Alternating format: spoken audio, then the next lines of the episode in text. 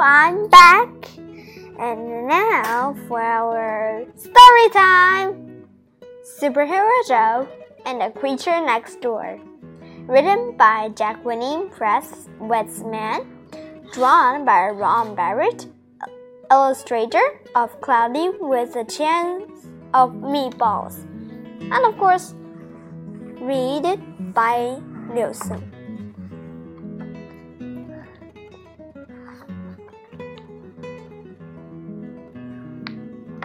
Okay, let's start.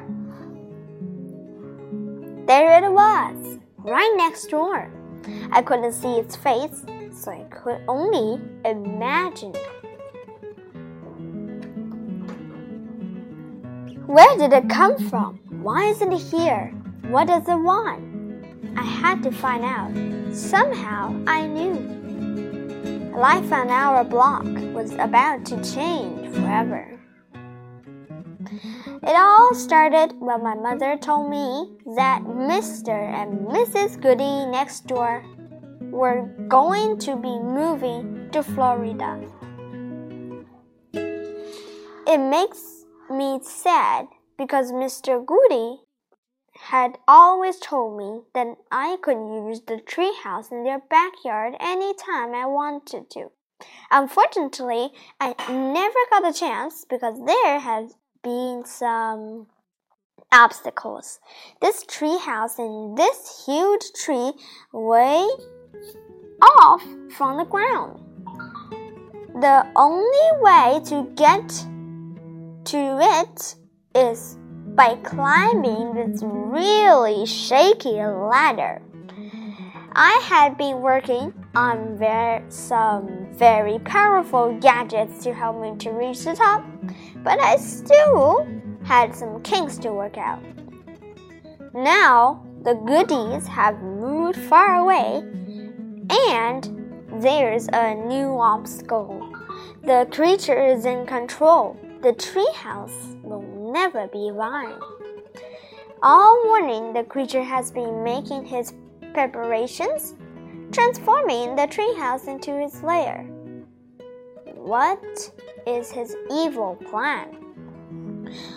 He would inflate every aspect of my life. What if he thinks I'm in his way? What would he do? What will we say?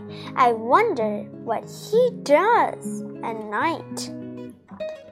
Even the ladder is no match for him, but he can't hide forever.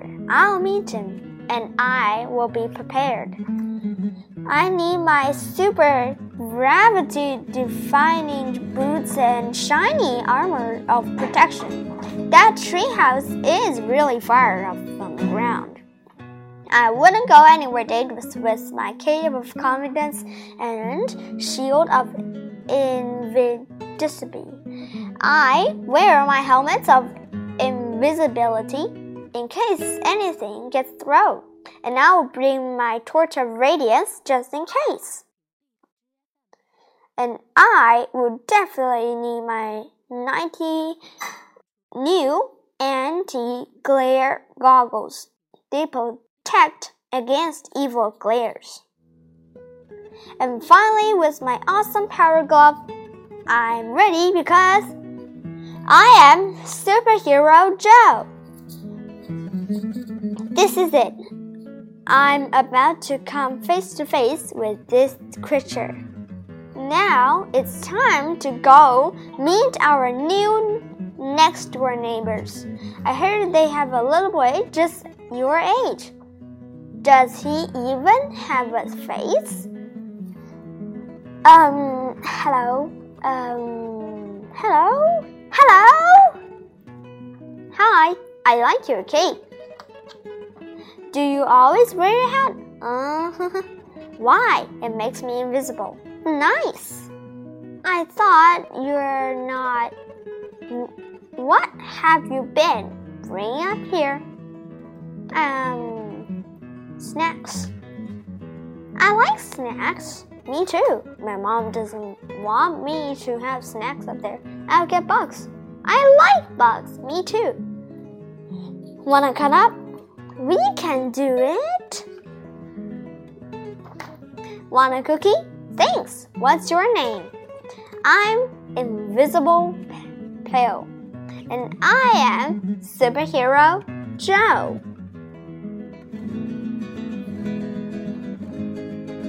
Thank you for your listening. See you next time.